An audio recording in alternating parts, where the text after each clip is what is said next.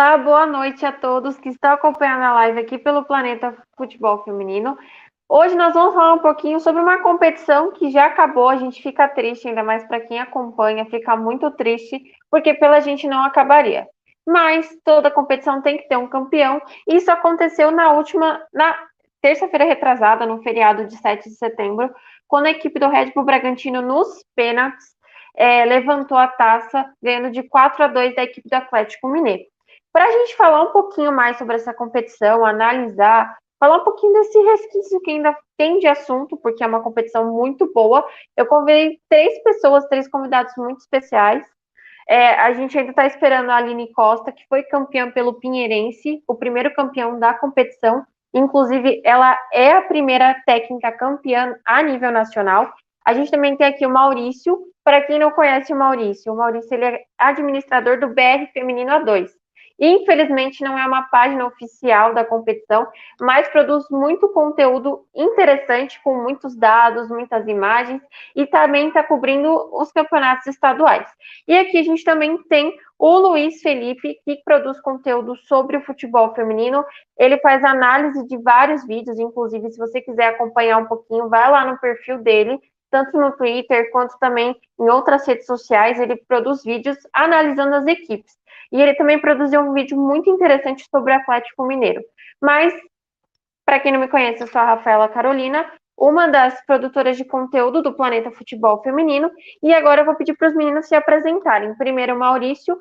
Primeiramente, muito obrigado por ter aceitado o convite, e agora se apresente às pessoas. Obrigado, Rafa, mais uma vez pelo convite. É, boa noite a todos, boa noite, Luiz, também. É, para quem não me conhece, meu nome é Maurício, eu sou criador e administrador atualmente do BR Feminina 2, que, que Rafa também disse, não é uma página oficial, mas que surgiu, eu vi numa, surgiu uma necessidade, né? Eu vi que não tinha uma página específica que cobrisse a segunda divisão do, do Brasileirão Feminino. Então, nisso eu vi a necessidade, criei esse ano, quer dizer, criei ano passado, mas comecei a produzir os conteúdos a partir desse ano aí, fiquei nessa temporada de 2021 acompanhando, foi uma temporada muito emocionante. Tivemos aí o último, o último ano, né, de um formato que, que tínhamos agora, a partir de 2022 será um outro formato aí, totalmente diferente. Então, estou feliz, em, em parte assim, que as coisas estão mudando e é, creio que é, a, a, intenção é crescer cada vez mais. É, falando um pouquinho sobre a página, é uma página independente, que no caso eu produzo conteúdo até o momento, sou o único administrador aí, mas quem sabe futuramente possamos trazer mais pessoas aí é, para trabalhar, trazer os conteúdos, né, dar oportunidade para o pessoal. Claro que é, a página eu faço ali, mas um, eu, não, eu não, não nego ajuda, quanto mais pessoas trabalhando é melhor. Assim como outras páginas que eu já conheço e acompanho, creio muito que cresceram não só de sozinhos, mas com a ajuda de outras pessoas, quem sabe a gente também possa crescer, e claro, fazer com que o nome do futebol feminino, é, seja da 1, da 2, e agora vindo aí a 3 possa crescer mais também, né? E é isso aí, obrigado aí mais uma vez pelo convite. É, e agora a gente vai falar um pouquinho com o Luiz, para ele se apresentar, falar um pouquinho do trabalho dele, que é muito legal. Inclusive, gente, antes do Luiz falar, acompanhe o trabalho da, dos produtores independentes, que eles levantam muitos dados, eles vão atrás de todas as informações, e com o Luiz não é diferente. Primeiro, boa noite, Luiz, e muito obrigada pelo convite. Boa noite, Rafa. Boa noite, Maurício. Boa noite a todo mundo que está assistindo a live. É sempre um prazer estar aqui. Eu agradeço, primeiramente, agradeço pelo convite, pela oportunidade de, de estar aqui falando sobre a A2, é, sobre o Brasileirão Feminino A2. Já deu tempo de sentir saudade da, da competição, né? Acabou faz pouco tempo, mas foi teve um nível bastante interessante, jogos emocionantes. Então, já fica aquele, aquele aperto, aquela saudade, vontade de ver os jogos da, da próxima edição. É, então, eu sou o Luiz Felipe, eu sou jornalista, sou formado em jornalismo e eu produzo conteúdo mais voltado para análise de desempenho. É, eu faço um conteúdo voltado para tática, é, esmiuçando mais essa, essa parte é, do jogo voltando, voltado do futebol feminino nacional. Então, engloba aí a 1, a 2, Paulista, outros estaduais. É, para quem quiser depois dar uma olhada. Geralmente faço conteúdos em vídeos, analisando alguns lances, alguns aspectos. Tento passar isso para as pessoas, para é, vejo que, que, ainda não tem esse tipo de conteúdo tão aprofundado, é, que seja numeroso, assim, em grande quantidade no futebol feminino nacional.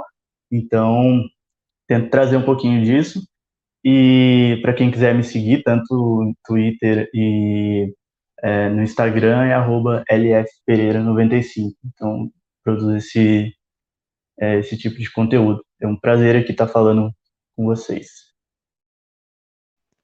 É, a gente já está com a Aline, mas a gente está resolvendo os probleminhas técnicos, então por enquanto a gente vai seguir. Assim que ela conseguir, tiver tudo certinho com ela, a gente prossegue com a Aline. Antes disso, né, a gente vai falar um pouquinho sobre a competição no geral, né? É, a gente teve a, a, final da edição de 2020 sendo realizada em 2021, é, em decorrência da pandemia, a gente teve alguns probleminhas no ano passado, é, e a gente teve a equipe do Napoli como campeão.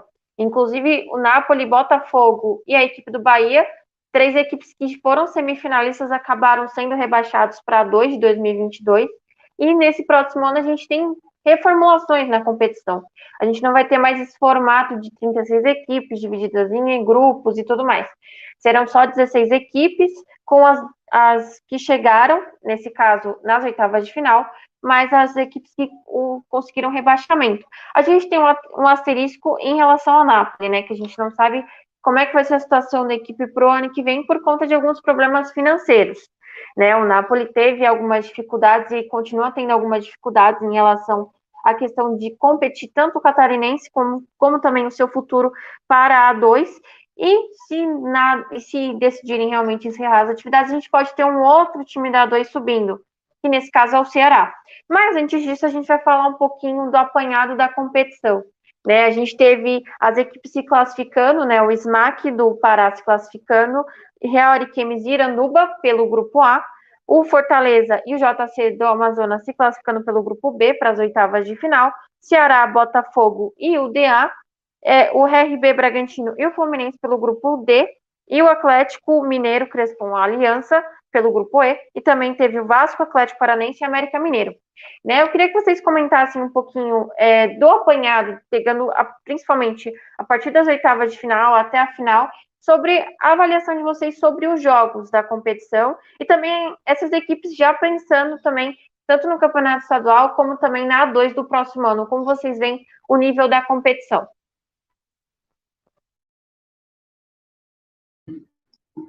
Olha, é, bom, as, falando das equipes, né, que foram para as oitavas, no caso, né, nas oitavas em diante. Bom, todo mundo que foi projetado já tá, estavam, né, basicamente garantidos na A2, então, imagino que com a criação da A3, então, não sei se posso dizer assim, mas, tipo, um nivelamento vai ser muito diferente né, a nível nacional, até em relação a mídias e, até em relação a, aos times investirem em si, né, dá um destaque a mais até em relação a, a estadual. Vou dar um exemplo aqui, o Real Ariquemes, que na semana passada, semana passada, não é, basicamente agora foi, ganhou, né, mais uma vez o título no seu estado, é, como ele já está garantido na A2, é, a vaga foi para outra equipe, na A3, então, tipo, meio que dá uma visibilidade maior, imagina, nesse quesito assim, né, as equipes falam, ah, é uma equipe que está jogando a segunda divisão, com equipes a nível nacional, ainda mais um formato diferente agora, né? Claro, com equipes que permaneceram, outras que desceram, infelizmente, mas até as que desceram, você vê, por exemplo, o Bahia está fazendo uma boa temporada no, no feminino, é, no estadual feminino, né? Então, imagino que, que, que a tendência é melhorar, né? Claro, a gente sempre queria essa expectativa da tendência melhorar, mas também você consegue ver, para quem está acompanhando as equipes que estão na 2 aí, é, você vê visualmente que elas estão melhorando, né, em alguns quesitos, outras ainda não, não, não conseguiram deslanchar, é, mas, por enquanto, é isso que eu tenho de, de ideia. Não sei o Luiz o que ele pode falar em relação a isso. Então, é, eu acredito que essa mudança no, no, número de times, essa mudança de, de regulamento também para o próximo ano da A2, ela vai acabar. É, a tendência é que, que, tenhamos um campeonato com, com um nível um pouquinho mais alto, pelo menos desde o início dele. É, a gente vê que a gente vê na primeira fase, eu falo isso porque eu achei a fase final desse, dessa temporada, das oitavas em diante, os jogos assim é, bastante equilibrados. Teve ali uma ou outra goleada, mas é, os times estavam num, num, nível bastante interessante. Inclusive, alguns times que se classificaram como melhores terceiros colocados, eles impuseram algumas dificuldades para outros que, que foram primeiro, primeiros colocados, que eram favoritos. Então, eu, eu, acredito que a tendência dessa fase final é aparecer esse equilíbrio é, que apareceu na fase final, aparecer desde o início no, na competição do próximo ano. A primeira fase a gente tinha até essa temporada um, um, é, um regulamento com muitos times, é um campeonato bastante inchado, então você via ali, é, não é, desmerecendo nenhuma equipe, mas é questão de, de investimento, de, de estrutura, você tinha equipes com, com níveis muito diferentes ali, então isso acabava gerando um desequilíbrio muito grande em, em alguns jogos. Eu acredito que, que essa mudança, em teoria, ela é benéfica para o nível do campeonato, a gente vê é, alguns times que, que caíram da, da desse ano, por exemplo, o Bahia tem um, tem um projeto bem legal que está tá melhorando aí, que é, tem uma estrutura muito boa. É, ele, jogadoras trouxe reforços agora para o estadual, tá, tá indo muito bem no estadual. Então, vai chegar forte para dois anos que vem. A gente tem é, o Minas Brasília, que tem esse projeto consolidado já há bastante tempo também. E as equipes que, que se garantiram na 2 do próximo ano, elas também, é, lógico que a gente não sabe o que vai mudar na estrutura de todas as equipes, de um JC, por exemplo, que foi que surpreendeu nessa temporada, que foi muito bem, como que vai chegar para a próxima temporada, mas a tendência é que seja um, um nível mais alto, pelo menos na minha visão. É, é, tipo assim, você queria dizer também que, por exemplo, o JC foi a primeira equipe que venceu o campeão, né?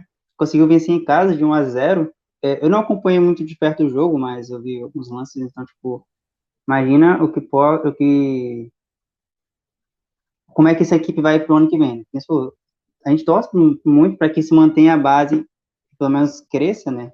Se não for crescer, pelo menos manter ali o mesmo nível, os mesmos jogadores, atletas e o nível de preparação para que de fato consigam uh, o acesso em 2022, no caso. Sim, o, o, caso do JC, Real Ariquemes também, que apresentou um nível bastante interessante, a gente espera que, que se mantenha.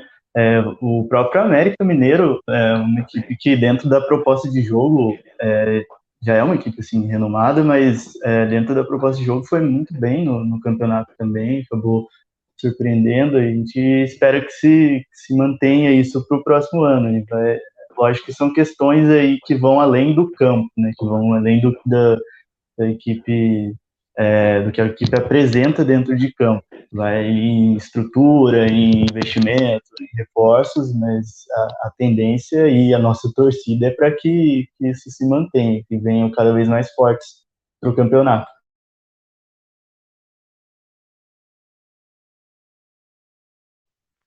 E até mesmo aproveitando esse gancho que vocês pegaram, né, dos níveis das equipes, é, a gente vai falar um pouquinho agora também dos semifinalistas e as equipes que conseguiram acesso para a primeira divisão.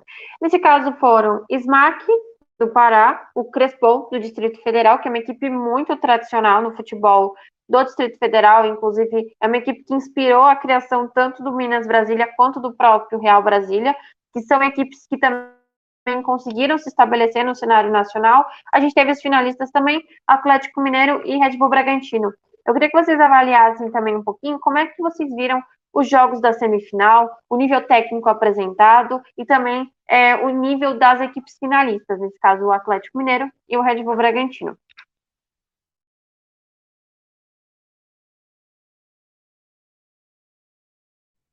É, então, é, começar falando as quatro equipes que subiram, elas, é, eu vi propostas de jogo diferentes, estilos de jogo, de jogo diferentes, é, e foram equipes que, que subiram com, com muitos méritos.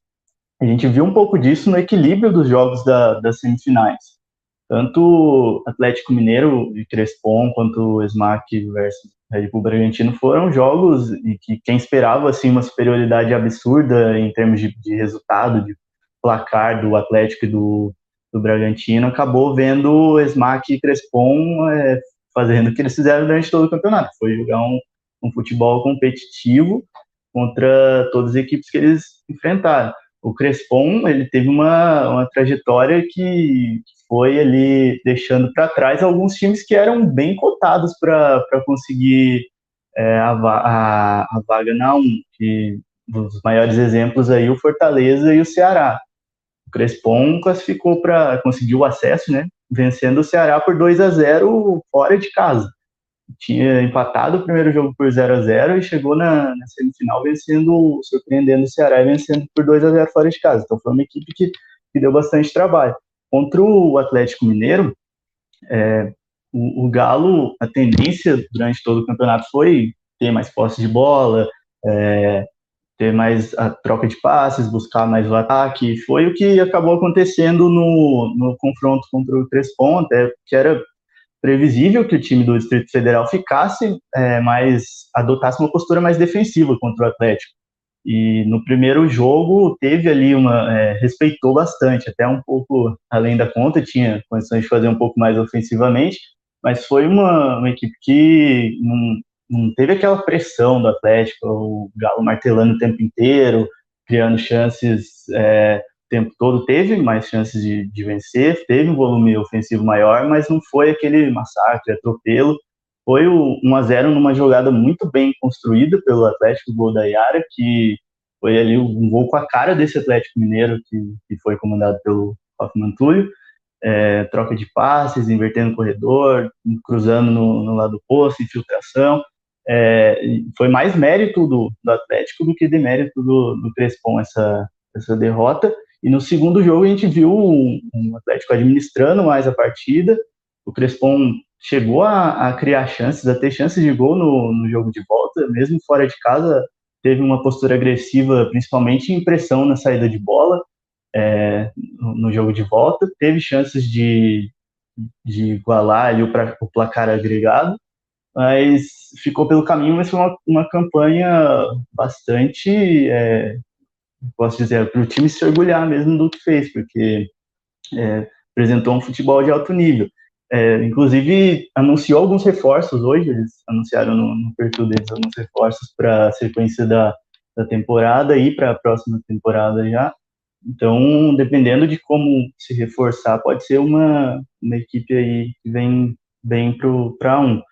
Smack e Red Bull Bragantino foi um jogo, assim, principalmente jogo de ida, foi bastante interessante, porque a Smack conseguiu é, incomodar muito o Red Bull Bragantino, principalmente em, em, saída de bola. O Red Bull gosta de construir desde a saída de bola, é, e a Smack é um time muito bem treinado, um time que conseguiu fazer aquela pressão, fechar as linhas de passe ali desde a primeira fase de construção do Red Bull Bragantino, isso dificultou muito para a equipe, principalmente no jogo de ida. É, para falar a verdade, o empate ele acabou ficando barato para o Red Bull Bragantino no primeiro jogo.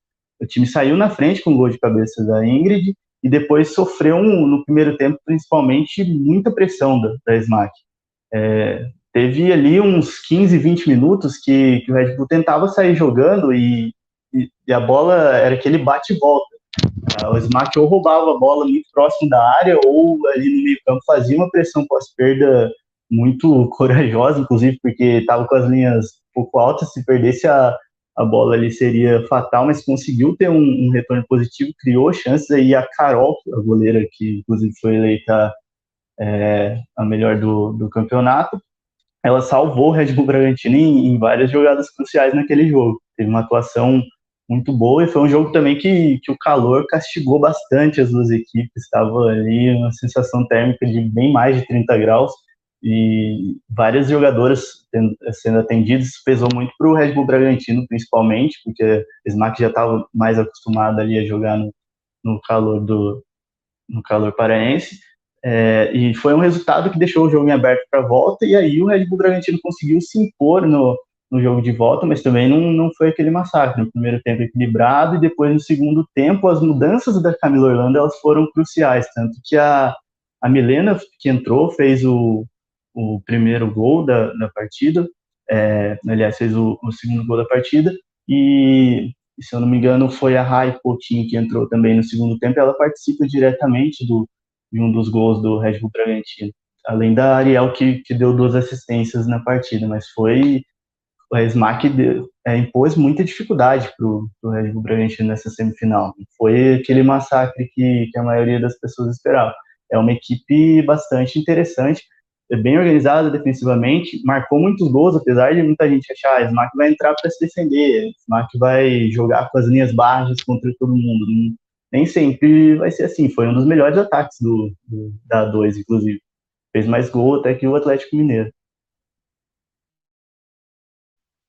É, antes do, do, Maurício falar, é, a gente vai passar para os comentários que já tiveram aqui na, na live. No caso, a Carila, também a Camila e a Amanda. Primeiramente, muito obrigada por comentarem e muito boa noite. Agora eu vou deixar o Maurício fazer os comentários dele sobre os, os semifinalistas e também os finalistas dessa edição. Ah, bom, nossa, falar sobre essas quatro equipes é tipo.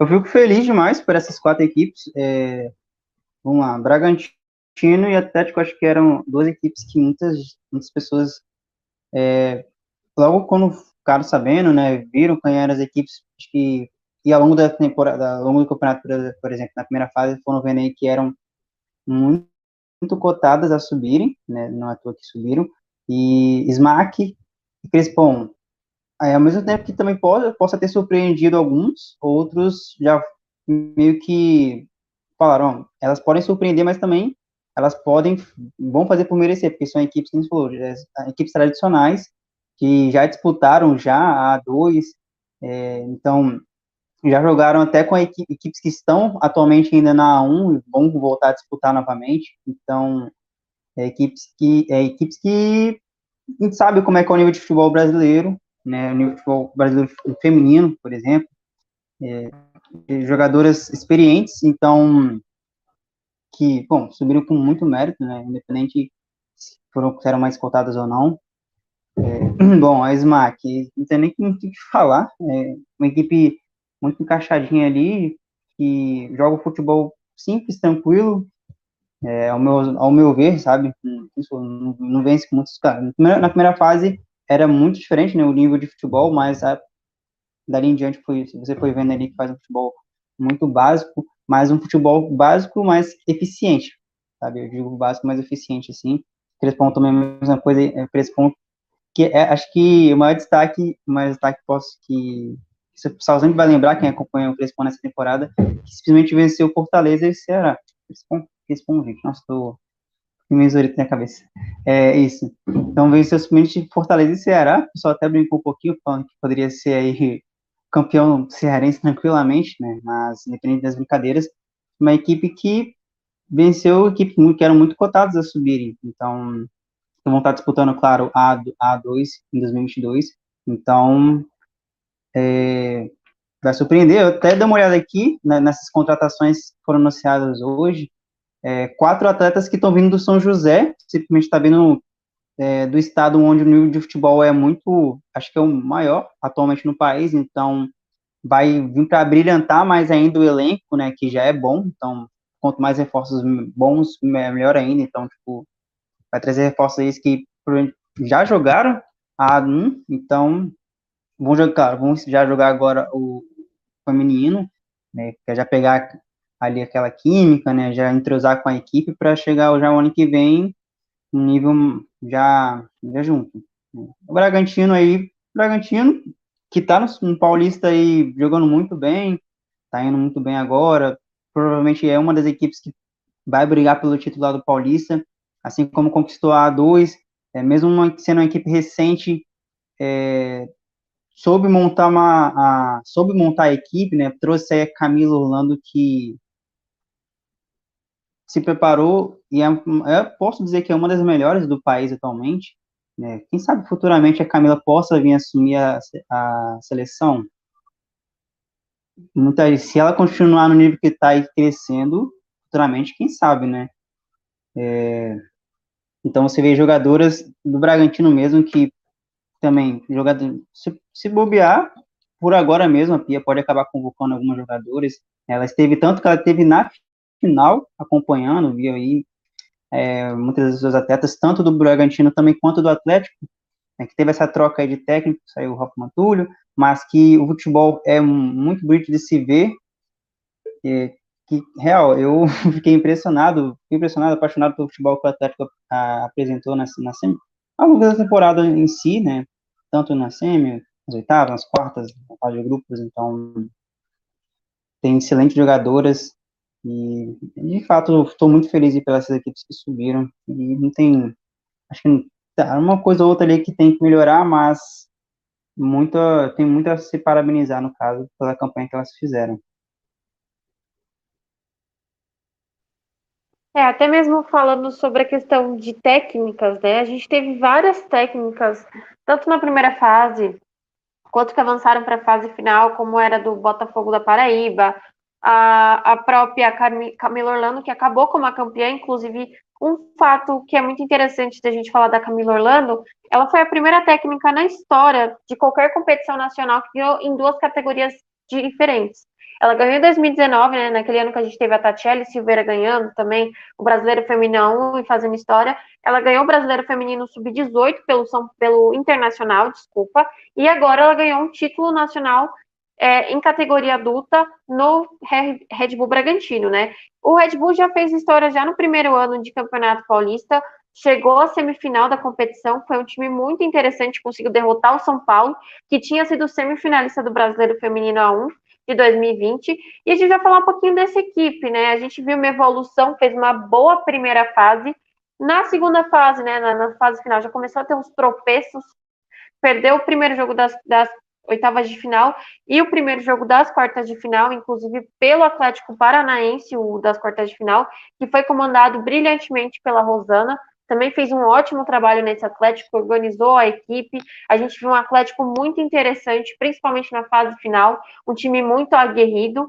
É, não é à toa que, infelizmente, né, se a gente for ver, era uma equipe que também, pela, pela fase final que fez, era cotada para subir, mas esse confronto de Atlético Paranaense e Red Bull Bragantino pegou todo mundo de surpresa. Mas assim, vamos falar um pouquinho dessa equipe do Red Bull Bragantino, que fez uma campanha histórica em seu primeiro ano de competição, já conseguiu acesso. A gente vê que é um projeto muito estruturado e muito bem organizado. Também falar sobre, para mim, as, as três principais jogadoras dessa equipe. A gente tem a, a Carol, que foi goleira, inclusive o, a equipe do, é, a página da, da divisão Z, é, da Série Z, chegou a fazer uma seleção e a Carol foi eleita a melhor goleira da competição e com méritos, porque realmente fez uma boa competição pelo Red Bull Bragantino, e falar sobre a meia e a atacante, né, no caso a Rosane e a Ariel, que foram os destaques da equipe, e as artilheiras, respectivamente, né, a Ariel com os gols foi a artilheira da competição, e a Rosane foi a vice-artilheira. Então vamos comentar um pouquinho destacando essas peças, mas também destacando essa equipe do Red Bull Bragantino, que foi comandada, que é comandada pela Camila Orlando.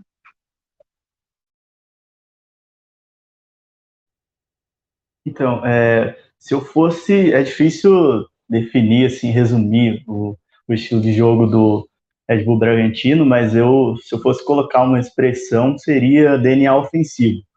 É uma equipe que, que tem um, um consegue unir ali a, um estilo de jogo bastante agradável e eficiente também, principalmente quando tem a bola.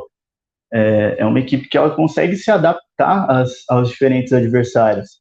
Por exemplo, na primeira fase, a gente viu o Red Bull Bragantino, por exemplo, enfrentando Criciúma, Atlético Goianiense, Sport, equipes que jogaram com as linhas bem baixas equipes que, que vieram com uma proposta de se defender, que deram a bola para o Red Bull Bragantino construir, criar, e ali já dava para observar é, que o time se sentia confortável nesse tipo de cenário também. Tinha jogadores que, tem jogadores que conseguem construir é, muito bem, e é muito notável, é muito visível a influência da Camila Orlando nesse time, é, principalmente em termos de, de conceitos táticos e técnicos. É, eu me lembro, tem muito fresco na memória os gols que o Red Bull Bragantino fez nessas goleadas aí de 7 a 0 contra o Criciúma Atlético Goianiense no, na primeira fase, e era muito nítido o entendimento das jogadoras, aquilo era claramente treinado, é claramente assimilado nos treinos. Então você via ali é, aquele é, uma jogadora recebia no máximo dois toques, recebia tinha entendimento de se projetar, de passar, de ser apoio ofensivo, de as laterais é, é quando o time jogava com, com, laterais, que chegou a atuar em, com três zagueiras também, alas ou laterais é, em amplitude, dando profundidade. O time, quando tinha que acelerar, as meias fazendo infiltração, Ariel ali no, no apoio é, frontal, no pivô, ou girando para bater, para sair nas costas da zagueira, ou é, definindo de primeira, voltando a bola para o meio campo e depois fazendo esse desmarque de ruptura. Então, é, é, perceptível a influência da Camila Orlando nesse time, principalmente nos conceitos ofensivos. Só de se você pegar, ah, quero estudar tática, quero estudar é, o futebol pelo, pela parte tática, e pegar esse time do, do Red Bull Bragantino, você consegue tirar muito conceito ofensivo ali da, daquele time, só de observar a, a construção das jogadas, os gols, principalmente em, em, organização ofensiva. É um time que, que gosta muito dessa transição rápida, gosta de pegar essa bola e, e já machucar o adversário, de, de agredir, é, pegar essa bola e ser objetivo, já fazer aquele passe em profundidade. É, tem uma transição ofensiva muito rápida, muito boa.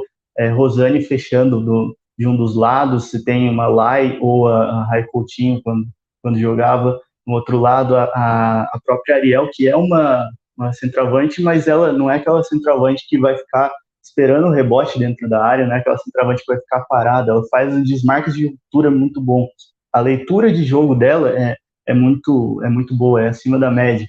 É, ela consegue faz, jogar tanto com toques curtos, como também com esses passes longos. É, então, é uma equipe que, que tem esse, esse gosto pela transição ofensiva, mas também que sabe construir. E aí tem, a Rafa citou que a equipe acabou caindo um pouco de rendimento, teve alguns tropeços no, na segunda fase e tudo mais, é, teve muito a ver com os cenários desfavoráveis que, que essa equipe enfrentou, contextos desfavoráveis contra algumas equipes. É, por exemplo, Atlético Paranaense e Esmate são dois exemplos que, que pegaram ali um, alguns pontos fracos do, do Red Bull Bragantino, pontos vulneráveis, que é, é um time que gosta de construir desde a saída de bola, então é, eles pressionaram essa saída de bola. Então, é um time que, quando você incomoda ali, fecha bem os espaços nessa saída, nessa construção, a equipe sente um pouco de dificuldade para criar. O Atlético Mineiro acabou fazendo isso também, mas o Atlético Mineiro também teve a, a questão da, da posse de bola, que, que acabou. É, aquela, aquela frase de que a melhor defesa é o ataque. Se eu, se eu tenho a bola, você não pode me agredir. Então, o time teve teve a posse, controlou mais o jogo, isso dificultou também as ações do Red Bull Bragantino, então é uma equipe que tem esse tipo de vulnerabilidade, tem alguma vulnerabilidade em transições defensivas também, em alguma, alguns aspectos. Um exemplo disso é o gol da, da Fabiola no primeiro jogo, primeira derrota do Bragantino para o JC. Foi um contra-ataque num, num escanteio, se eu não me engano, ah, o JC saiu muito rápido e a Fabiola estava em desvantagem numérica contra os jogadores do, do Bragantino. É, mas a compactação ali não, não foi a ideal. Lógico que teve o recurso dela para driblar, para conseguir é, fazer uma jogada individual e fazer o gol, mas também expôs um pouco do que das vulnerabilidades defensivas da equipe.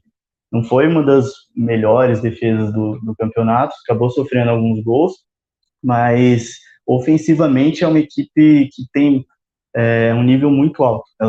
Jogadores com entendimento muito bom do jogo, tanto com bola quanto sem bola, é, e tecnicamente muito apurados.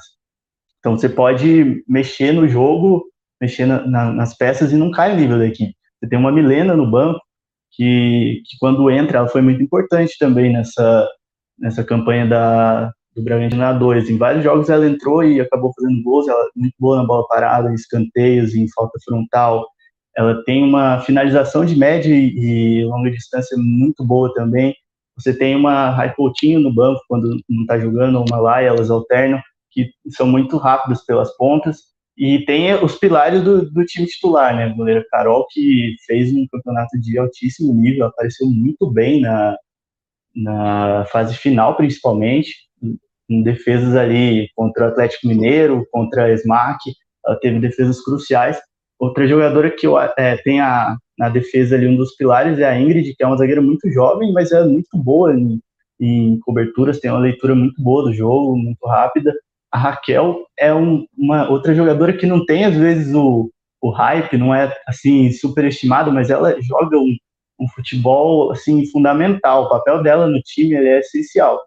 Ela tanto que ela teve seis gols nessa dois e o forte dela é pisar na área. Ela é uma jogadora de meio campo que ela ajuda sem a bola, claro, mas ela aparece como entre aspas esse elemento surpresa e finaliza muito bem quando chega na área. Então foi muito importante para o time também.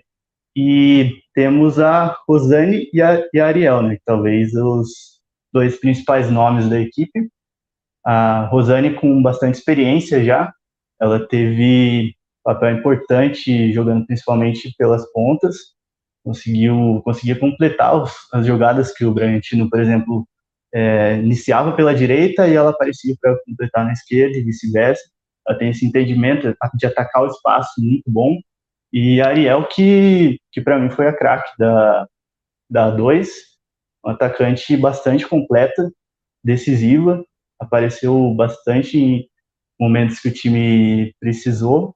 Tem esse desmarque de ruptura, tem esse, essa capacidade de ser apoio, de, de voltar para ajudar na construção, tem essa mobilidade, essa velocidade para atacar rápido os espaços nas transições, tem o, o, jogo aéreo forte, tem uma boa finalização de curto, mas enfim, uma, uma atacante completa. Então é um time assim que ofensivamente, tecnicamente está muito bem servido. Antes de mais nada, boa noite, Aline. Você está ouvindo? Boa noite. Agora estou ouvindo. Eu tive uma dificuldade, problemas técnicos não. que acontecem, né? Não, sem problemas, Aline. Para quem não conhece, essa é a Aline Costa, técnica campeã pelo Pinheirense em 2017 é uma técnica que começou, né, essa trajetória de técnicas campeãs nacionais. É considerada a primeira técnica campeã de uma competição nacional pelo Pinheirense em 2017. Enfrentou a portuguesa na final, isso? Foi isso mesmo. Foi a portuguesa e, e, conseguiu, levantar, conseguiu levantar o título da primeira edição do, do Brasileiro Feminino A2 de 2017. E também a gente vê agora né, um, o futebol do norte se fortalecendo. Inclusive, a gente tem o Pinheirense, que é comandado pelo Merci, que já te conhece. Eu, eu cheguei a entrevistar o Merci. Ele chegou, nesse caso, a falar que já conhecia a Aline, já chegou a enfrentar na época de Tunaluso, de também do, do próprio Smack, já chegou a enfrentar também o, a equipe do Tunaluso. Então a gente vê um crescimento muito interessante do futebol do norte. Eu queria, é, Aline, primeiro, parabéns né, por essa conquista de 2017. É, e eu queria que você comentasse um pouquinho sobre o, as equipes do futebol do Norte, né? A gente tem o, o JC da Amazônia que conseguiu se manter na A2, assim como a equipe do Iranduba e também do Real Ariquemes. Né? A gente viu um nível muito interessante, principalmente avaliando o Real Ariquemes e o SMAC, é, que foram duas equipes muito bem organizadas, né? Inclusive foram os, as equipes que passaram em primeiro e segundo lugar do grupo A, e o Iranduba, que acabou passando em terceiro lugar do grupo A, a gente vê equipes muito bem organizadas, principalmente é, eu fiquei muito impressionado com o futebol do Real Ariquemes na primeira fase e do próprio SMAC. Eu queria que você comentasse sobre é, como é que você avaliou essa primeira é, a competição ao longo do SMAC e também das outras equipes do Norte. Quero agradecer o convite, né? É, boa noite a todos. Infelizmente não, não entrei no início, tive um probleminha aí.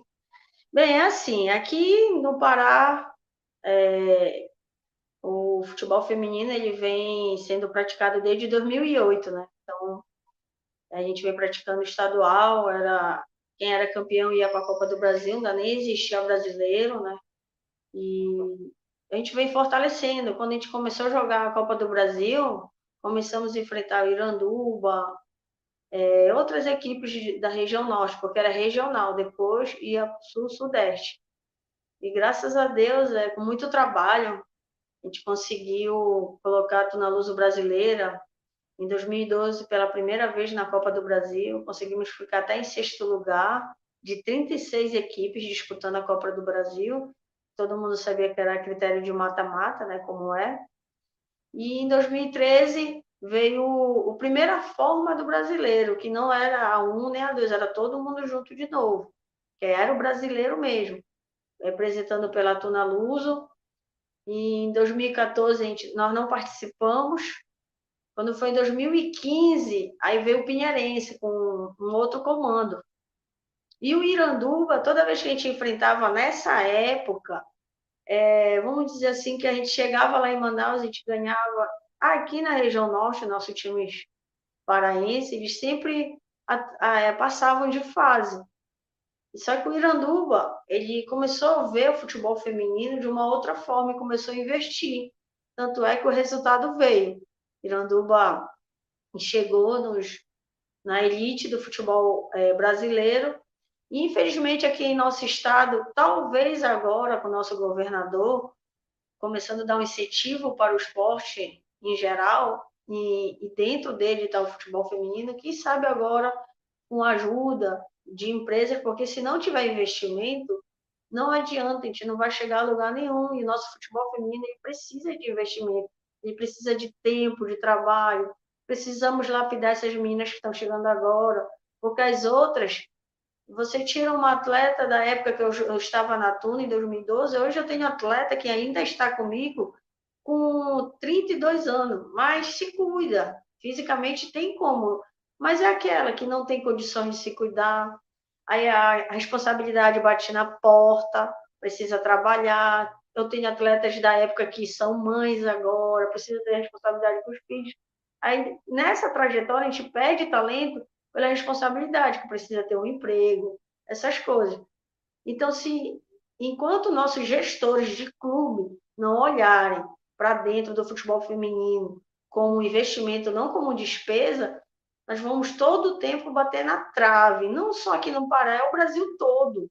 Então, para você ter uma equipe for, fortalecida, você ter uma comissão técnica boa, consistente, que faça um trabalho, não, não só pelo amor, mas que ele seja é, é, é, gratificado com salário, salário digno, não adianta. Então, o que, que acontece?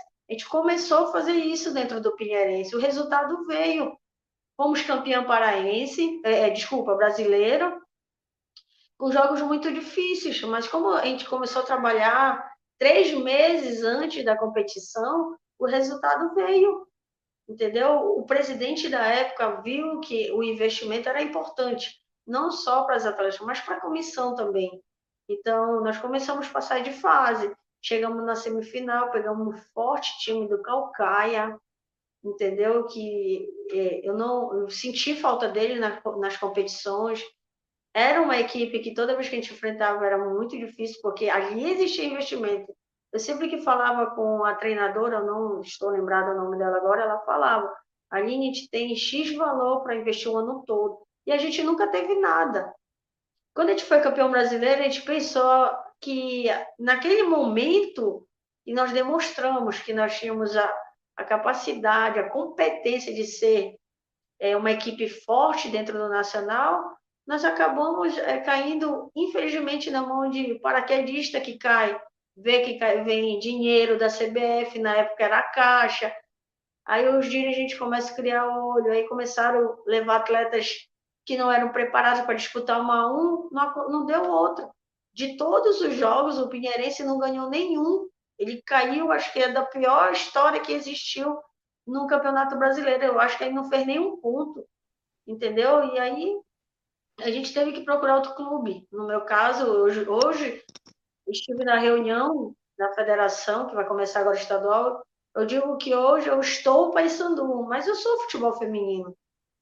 Quando você entra numa reunião que todo mundo puxa, ah, porque dinheiro, porque isso, porque a base, mas você, do masculino, no caso que eles estavam falando, eu falei, não, hoje a reunião é do feminino.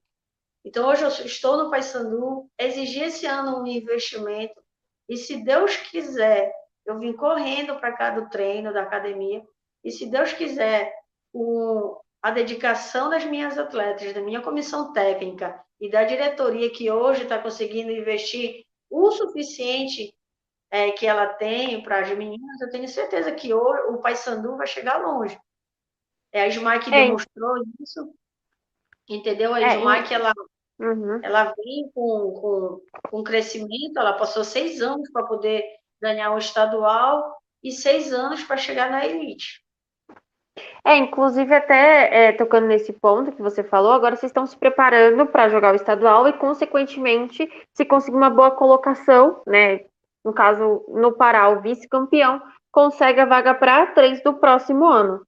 É, nesse caso, né, é muito importante até o que a Camila comentou aqui no, nos comentários da live, que ela falou que o futebol do Norte precisa de uma competição regional forte. E a gente vê que uma solução seria ter realmente uma Copa Verde, por exemplo, ou realmente retornar com a Copa do Brasil, primeiro, para a gente garantir uma visibilidade para as equipes, e segundo, também para a gente conseguir é, melhorar o nível do futebol norte-nordeste, porque assim, a gente já teve tantas equipes boas na primeira divisão, como é o próprio caso de Iranduba, agora a gente teve o Pinheirense em, 2018 na A1, a gente tem o ano que vem o SMAC, que vai estar na 1, que vai, vai ser a única equipe do eixo norte-nordeste representando o futebol, que é um futebol muito rico, já revelou grandes jogadoras para o futebol brasileiro, mas que não tem é, esse nível. E agora também, é, colocando os meninos também na conversa, é muito interessante a forma como a competição da 2 ela serve como porta de entrada para muitas treinadoras. Né, a gente até chegou a comentar da própria Camila Orlando, que chegou com o título esse ano, a Karine Bossetti, que ganhou o título no ano passado, e você que foi a primeira treinadora a ganhar competição. Inclusive, se a gente for ver, é uma das competições que mais teve treinadoras ganhando o título. De cinco edições realizadas, apenas 2018 e 2019 que não teve uma treinadora como campeã. Nos anos, é, nos anos seguintes, a gente teve, inclusive, esse é o segundo ano seguido que a gente teve uma mulher como treinadora e a gente vê a ascensão não só na A2, como também em outras competições, como foi o caso do Sub-16, que a Daniela, Daniela Alves ganhou é, pelo Corinthians, a gente também teve a Camila Orlando, que ganhou esse ano pela 2 e pelo Sub-18. Então, queria tanto saber dos meninos como de você, Aline, é, essa questão mesmo do nível técnico que as, é, que as técnicas chegam e também como é que uma mulher como técnica ela pode ajudar a desenvolver tantas equipes como também o próprio futebol feminino. É, primeiro sobre a questão que você falou da Copa Verde, quando o presidente da CBF, que é daqui do Pará, o Coronel Nunes, ele até tentou colocar, né, mas aí não, mesmo ele sendo presidente, tem toda uma uma votação para ter, infelizmente, devido a custo, né? Aquilo que o futebol feminino gasta para eles.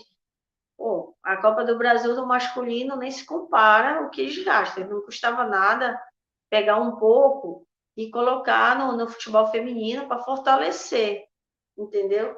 E assim, o, o, o, reflexo das vitórias, de, eu vou falar de mim, né, é, de ser uma treinadora campeã, são de muitos anos, não foi da noite para o dia. Eu sou treinadora desde 2001. Fui começar a treinar é futsal. Aí depois, de 2008, veio o campo. Então, essas meninas veio, vieram treinando comigo é, constantemente. Aí foi trocando. Umas foram para a SMAC, que na época não era SMAC, era Cruz Azul. A SMAC foi obrigada a, a, a se federar e criar o clube, clube da SMAC, então, para que ela possa é, ter, de fato, direito tudo que eles têm hoje, entendeu? Então, eu vejo que nós, mulheres, a gente, a gente tem um jeito, né, de falar com as meninas, não que homens não, não tenham esse, esse jeito, mas a gente, mulher, como diz o meu professor, meu preparador físico, a gente tem útero, a gente consegue lidar com algumas adversidades dentro do vestiário. Eu já joguei uma decisão que eu tive que me desdobrar com sete atletas em momentos é, é, é, delicados, entendeu? E, isso, e o homem não entende nesse momento que a menina está naqueles dias, né, que a gente fala, e acaba desmontando cada vez mais. E quando a gente sabe que atleta está assim, a gente sabe lidar com elas. E tudo isso, a gente vai, traz as meninas para o seio, como mãe, elas começam a jogar pela família, pela, pela treinadora, pelo clube, pelas companheiras. Isso é muito importante. A gente ganha é, é, é um estadual e um, uma competição nacional tendo o grupo na mão, isso é fato. Se o comando não tiver o grupo na mão, ele dificilmente vai, vai ser vitorioso. É, até mesmo o próprio Luiz e o próprio Maurício também, eles podem comentar um pouquinho sobre essa questão das técnicas que foram campeãs, principalmente de 2017, quando surgiu a A2 para cá. Queria que vocês também comentassem sobre isso, falassem o seu ponto de vista referente a realmente termos mais técnicas campeãs e técnicas comandando equipes do futebol feminino. Mas não necessariamente eu acho que as treinadoras têm capacidade para comandar o futebol feminino tem capacidade para fazer qualquer coisa e comandar qualquer equipe. Mas eu acho muito interessante ver a forma como as treinadoras estão conseguindo espaços dentro dos clubes.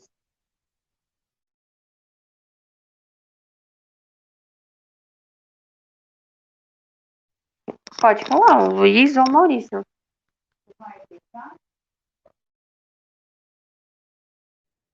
Não, é, não, tipo assim, eu eu vejo, por exemplo, a A2 até agora a A3 uma, como competições, é, um exemplo, de base, um exemplo assim, porque, tipo, ali você, eu vejo que as técnicas é, conseguem, não sei, eu, eu, se fosse um clube, no caso, tipo, daria as cartas, claro, assim, trabalhe do modo que você quiser, claro que se a técnica começar na A1, não tem problema também, mas, por exemplo, a A2, eu vejo muito nisso, com uma base, então, tipo, deixar as técnicas trabalhar do modo que elas quiserem também, claro, independente da competição, mas ali a A2, ainda mais agora, no, modo, no formato que ele vai ser, mesmo que ele vai mudar um pouquinho, mas ainda assim, vejo como uma forma de iniciação para muitas técnicas, ou até técnicas que já estão no mercado também continuarem seu trabalho ali, é, então, eu vejo muito nisso, é, creio que, é, creio que acho que se você for olhar, é a, a competição que mais tem vencedoras como, tendo mulheres como técnicas vencedoras, vou ver assim, não sei se na, não tem essa informação da A1, mas pelo que eu vi da A2, é a maior que tem mais vencedoras técnicas mulheres, então eu vejo muito nesse, nesse fator. Fora outros quesitos até que é, a Aline própria falou, que a mulher, ela sabe falar com mulher, ela entende em vários quesitos, então, por que não?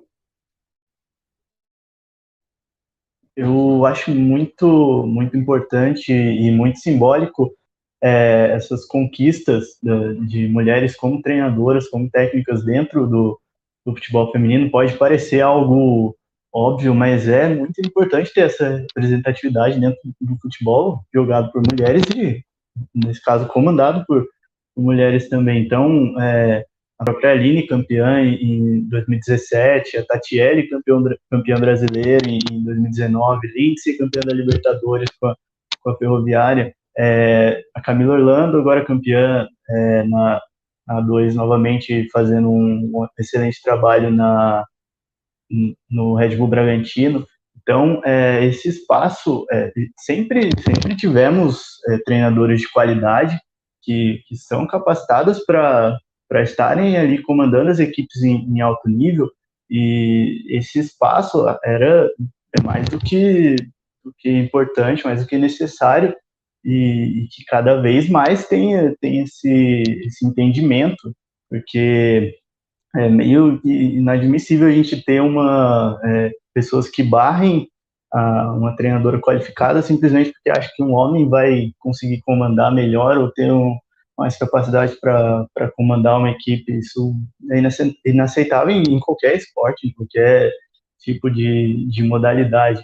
Então, eu, eu vejo com, com muito importante essa representatividade também. E, as novas treinadoras ou novas é, pessoas que querem ingressar ali é, no, no futebol, que vêm treinadoras assim, sendo é, conquistando esses títulos importantes, fazendo esses trabalhos é, bem consolidados é, são inspirações assim muito importantes né, nesse sentido serve como realmente como inspiração para quem quer estar tá dentro do meio e como a Aline e o Maurício falaram é, a mulher tem esse entendimento do é, tem essa, essa sensibilidade tem esse, esse entendimento maior para estar ali com as atletas no, no futebol feminino. Então, vejo como algo extremamente positivo.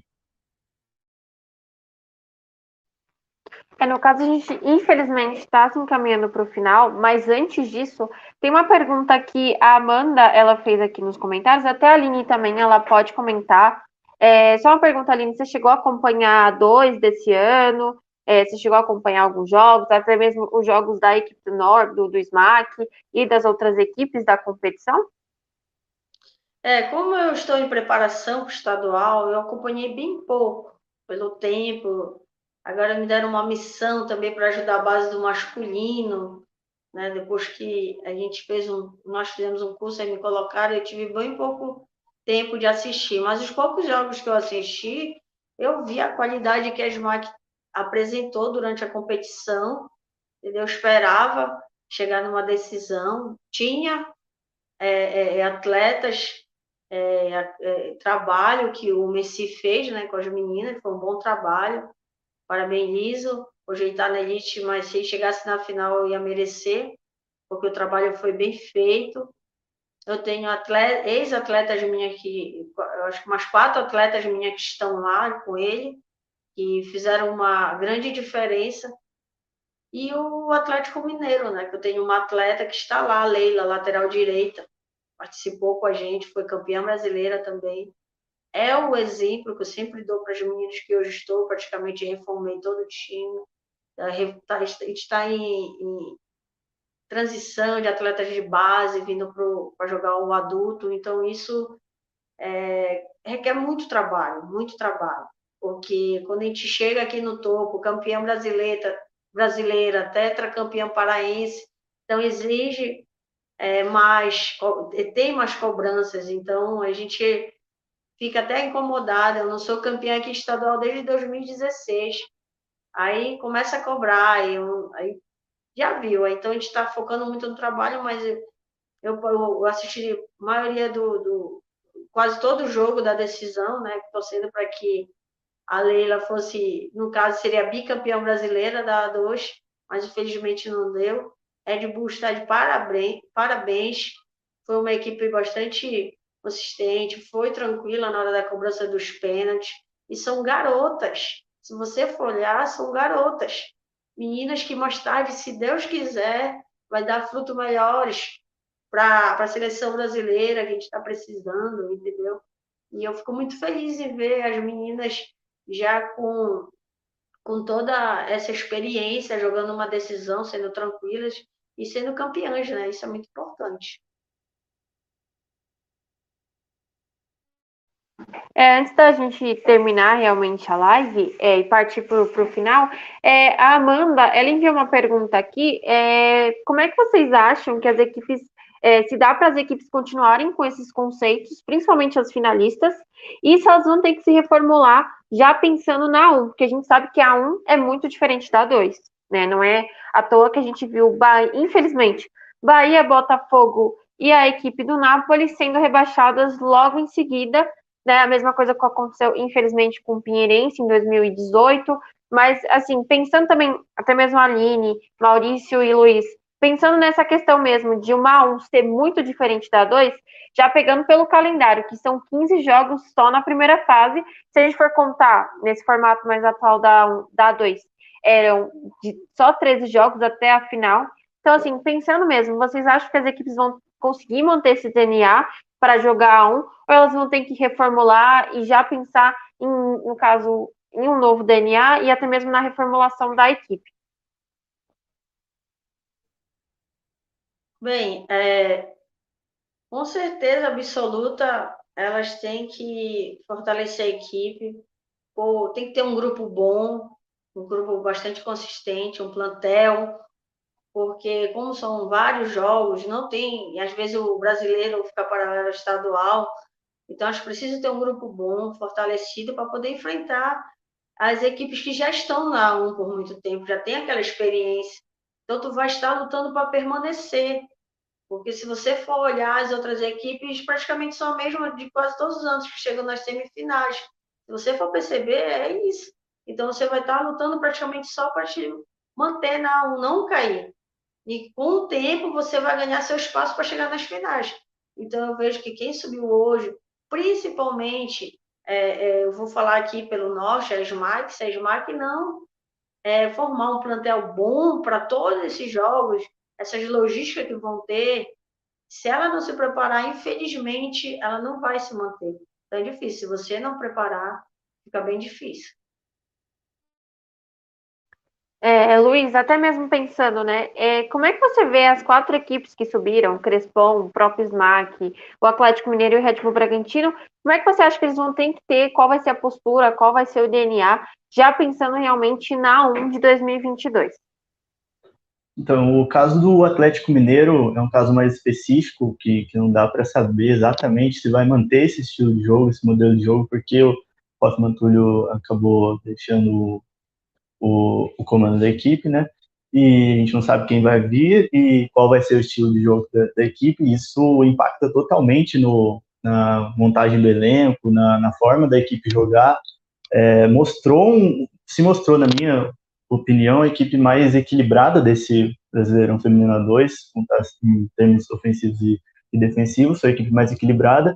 É, tem, lógico que vai precisar se reforçar também, tem algumas posições ali cruciais que, que vai precisar de algumas atletas e, e, não, e vai ter que se adaptar para atuar, competir com as equipes do mais alto nível, pegar um Corinthians, um Palmeiras, um Grêmio, um Santos, Ferroviária e bater de frente, nem sempre vai ser aquele jogo confortável que o Atlético mostrou que gosta de ter a posse de bola, de, de poder construir com liberdade.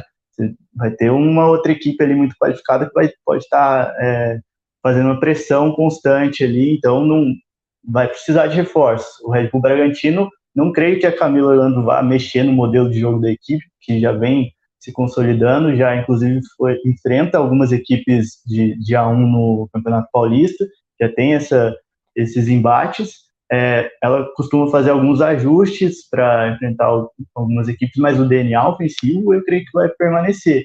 E pelo projeto que vem apresentando, eu acredito que vai trazer mais reforços para competir e não fazer uma campanha somente de figuração na 1. Eu acredito que vai, vai investir mais, vai trazer alguns reforços pontuais, principalmente para o sistema defensivo, que é eu acredito que no ataque e é, no setor ofensivo, meio campo, a equipe está bem servida, mas precisa de mais jogadores do setor defensivo para se fortalecer e encarar de igual para igual outras equipes da 1 o Crespon e a SMAC, é, eu creio que, que vão precisar se, se adaptar ali para um, um estilo um pouco, pelo que mostraram contra, mais o, o Crespon, no caso, mostrou um, um estilo mais defensivo quando, quando enfrentou o Atlético, por exemplo.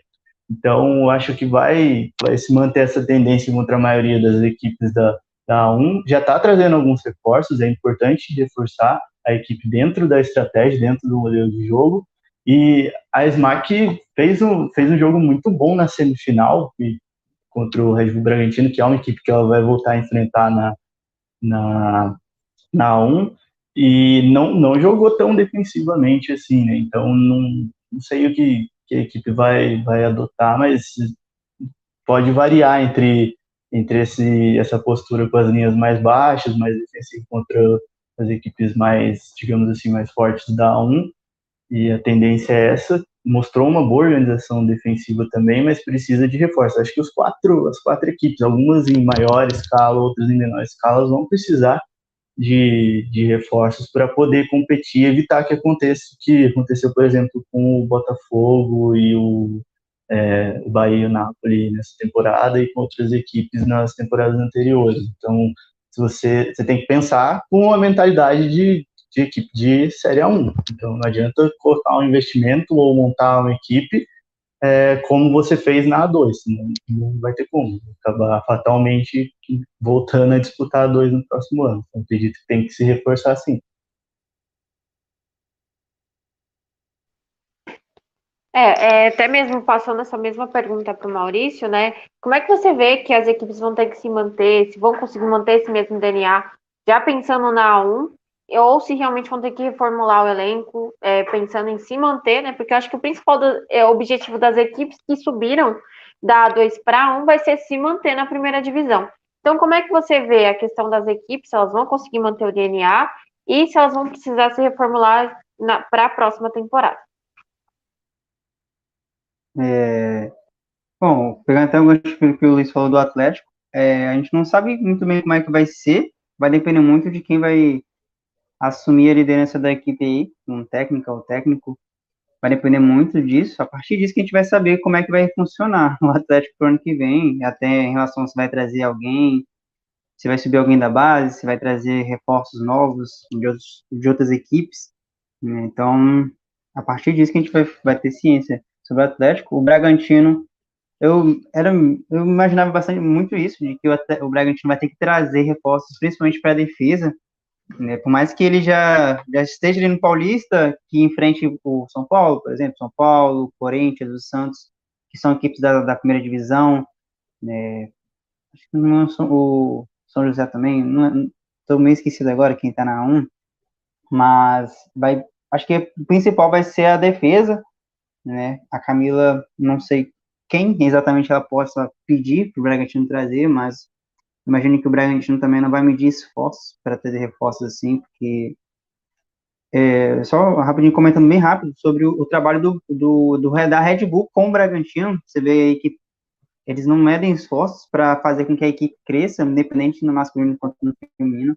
Então, quem, por exemplo, a Camila pedir, claro que ela também não vai pedir aí, por exemplo, atletas do Corinthians, dependendo, possa vir, mas também ela vai, vai saber trazer atletas com consciência para agregar ali já no seu sistema que ela já usa, né, no seu sistema tático e tudo mais. É, bom, o Crespon já começou a, a sua, as suas contratações, claro, imagino muito que eles estão visando já o ano que vem, não apenas o campeonato estadual, o campeonato estadual vai, acho que ele vai ser mais como preparação também, claro, indo também atrás do título, elas não, não, não vão entrar no campeonato só para participar, não. Vai atrás do título, mas também imagino muito para que vai servir como preparação também para essas atletas, para ver como é que vai ingressar, como é que vai ser para o ano que vem, e até para as equipes de fora ver como é que elas, a, o Crescent pode se portar, não. A SMAC também imagino muito que não é, vai depender muito de quem elas trouxerem. Quem trouxer para reforçar a equipe, mas com o que tem, imagino que possa subir e não cair, imagino muito, né? acho que muito que essas quatro equipes elas têm grande potencial de permanecer é, em 2022 ainda, quem sabe, né, conquistar títulos aí, uma ou outra com mais vantagem para conquistar o título da A1, outras ali pelo menos permanecer e fazer um trabalho de mais alguns anos, mais algum tempinho aí, para quem sabe já, a, conquistar 1. É isso. É, é, agora a gente já vai pro finalzinho é, da live, né? Porque realmente o Bragantino, ele. Ah. Eu achei que você já tinha terminado. Não, po não, pode terminar. Se você tiver que terminar, pode terminar o seu pensamento antes da gente já ir pro, pro, pro finalzinho da live. Não, eu acho que eu já, eu já tinha terminado. Já, já tinha terminado nessa questão de, tipo, o Bragantino ele não... não... o Bragantino, eu creio que não vai medir esforço para trazer novos reforços, né? Para que a equipe cresça, porque é, o trabalho do Red Bull, você vê aí no, no futebol, não é um trabalho para se brincar. Gost, seria, não sei, né? Quem sabe outras empresas poderiam fazer a mesma coisa com outras equipes. Quem sabe aí é, um, tenhamos aí uma equipe estreando, uma empresa, quem sabe investir numa equipe aqui do país é, e fazer um trabalho muito parecido. Né? Claro, para quem ama futebol, fala, nossa, tudo empresa, mas se, infelizmente, se é uma empresa que vai fazer com que o futebol cresça, por que não, né? Querendo ou não, o futebol também, ele tem disso do dinheiro, mas que também acaba trazendo outros benefícios também.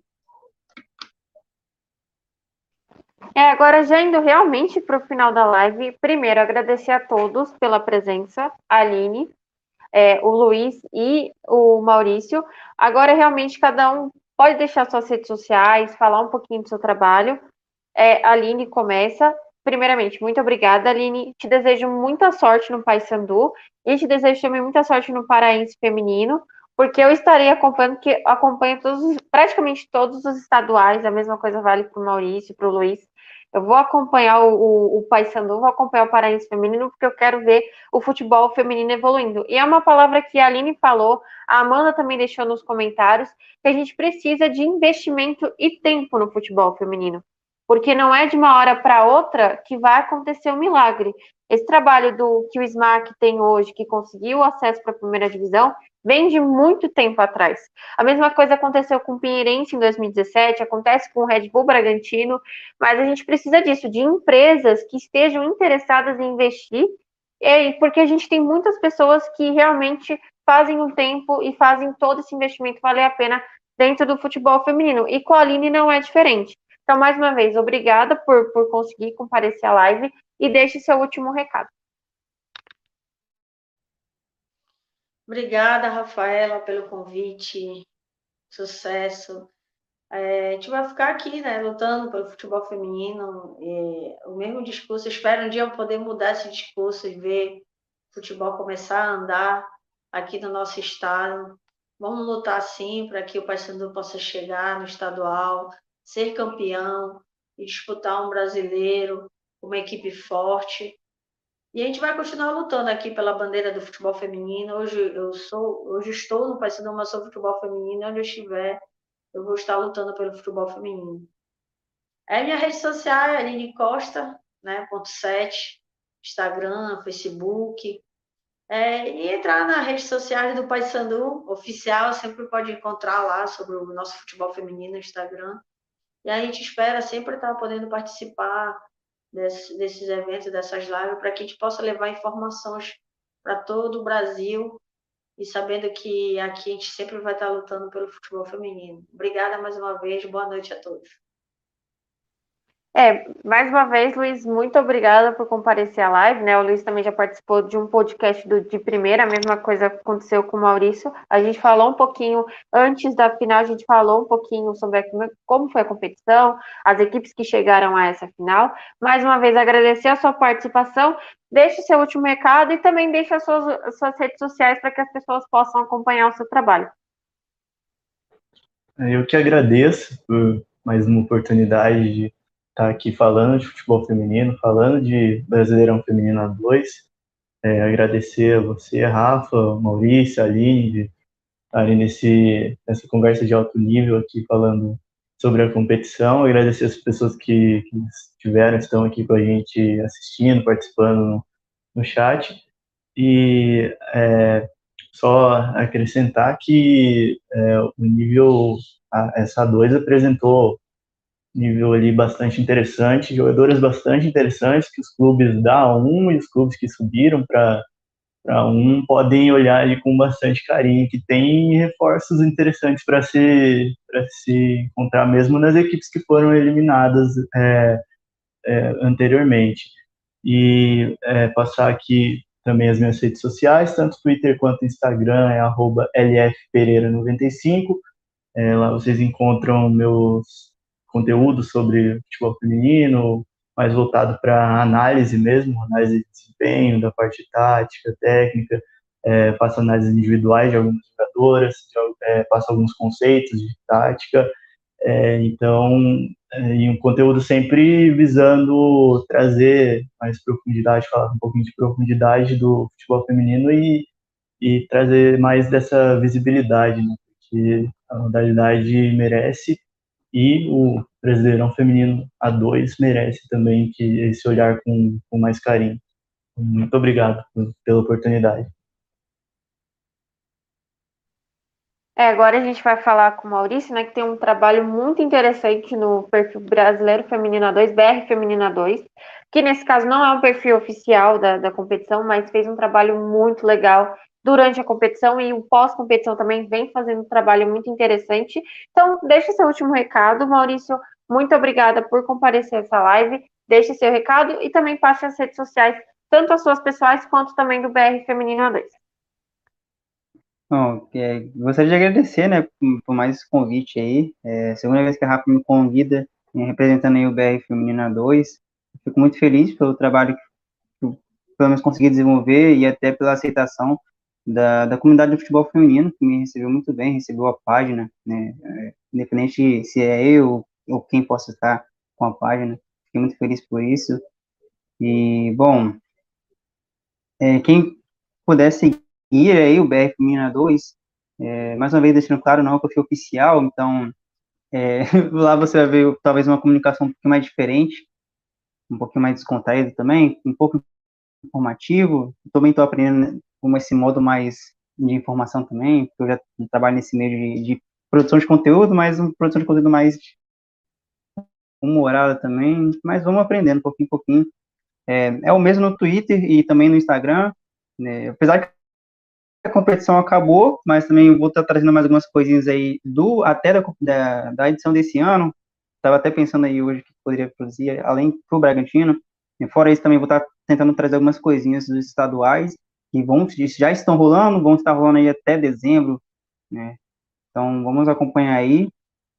Não vamos, de, não vamos deixar de ver o, o, futebol feminino, né? Hoje por exemplo, tivemos o jogo da seleção, então acho que Toda semana está tendo pelo menos uma competição no Brasil, então vamos acompanhar as páginas independentes, tanto eu, quanto acompanhar o Luiz também, é, é aqui também, onde está sendo feita essa live, e acompanhar também os times em si, né? Seguir os perfis, que é muito importante para dar essa moral, e também saber as informações do que está se passando nas equipes também.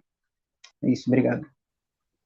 É, né? A gente tem competições muito importantes, né? Já deixando um recadinho aqui, se você quiser contribuir para que essas lives continuem acontecendo, você pode clicar nesse link que está aqui embaixo, Pix Planeta Futebol Feminino, arroba hotmail.com. Qualquer valor vocês podem contribuir para o trabalho continuar, porque não só só eu, são várias pessoas que alimentam o site, fazem as lives, fazem o podcast, para que o futebol feminino também tenha o devido conhecimento e o devido reconhecimento que a gente precisa. Né? E o Planeta Futebol Feminino está aí há muitos anos, há mais de uma década, alimentando o conteúdo do futebol feminino. Quando nem quando o futebol feminino era mato, ainda mais a Aline, que sabe muito mais do que a gente, quando o futebol feminino era mato, ainda o, um dos, dos, idealizadores do Planeta Futebol Feminino, o Rafa Alves, estava lá, sempre alimentando as informações. É, Para quem quiser me seguir no meu, no meu perfil, é, no meu perfil pessoal, no Twitter é arroba Rafa Carolina, e quem quiser me seguir também no, no Instagram é arroba Rafa Carolina, mas eu também faço conteúdo para outras páginas, como o próprio Planeta Futebol Feminino. Então, sempre atualizei sobre o Brasileiro Feminino A2, atualizei também sobre alguns estaduais. Só deixando alerta para vocês, amanhã começa o Gaúcho Feminino e domingo começa o Paranaense Feminino. A gente vai também amanhã conhecer os semifinalistas do Baiano e vocês podem conferir lá no, no, Planeta Futebol Feminino que a gente vai trazer informações sobre a competição. E Aline, você tem a data do Paraense? Porque se entra na, no site da federação não tem muita informação. É uma briga de anos na, na, na federação, eles nunca atualizam. Mas a previsão está para dia 20, aproximadamente de 10, 20 de outubro a previsão do início da competição. Dia 24 agora vai ser o conselho técnico, porque ele vai dar um tempo para as equipes colocar os atletas no vídeo e iniciar a, a competição. E então, mas... Não, pode depois falar. De, depois de muitos anos, é, esse ano, um ano atípico, tem 15 equipes de futebol feminino aqui no Pará. Bastante equipe. Graças a Deus. É. Espero uma competição bem longa aí para. Isso, então, como a gente já falou, e eu volto a repetir, e como já foi falado por todos aqui, a gente precisa de investimento do futebol feminino. Então, uma, um dos. Como você pode ajudar? Você pode ajudar olhando o trabalho dos conteúdos de pessoas independentes e também acompanhando as equipes do futebol feminino. Se você sabe que o seu time tem um time feminino, acompanhe, veja as competições, vá atrás, se informe e as, as mídias independentes estão aí para ajudar. Então, mais uma vez, eu agradeço a presença de todos, inclusive agradeço a presença de quem acompanhou a live até o final, no caso a Camila, a Janaína, a Amanda, a Camila, é, a gente também teve a Kari lá no início e o idealizador do projeto, o Rafael Alves. Mais uma vez eu me despeço aqui agradecendo a todos e nós vamos encerrando por aqui. Bom, boa sexta-feira e bom final de semana a todos.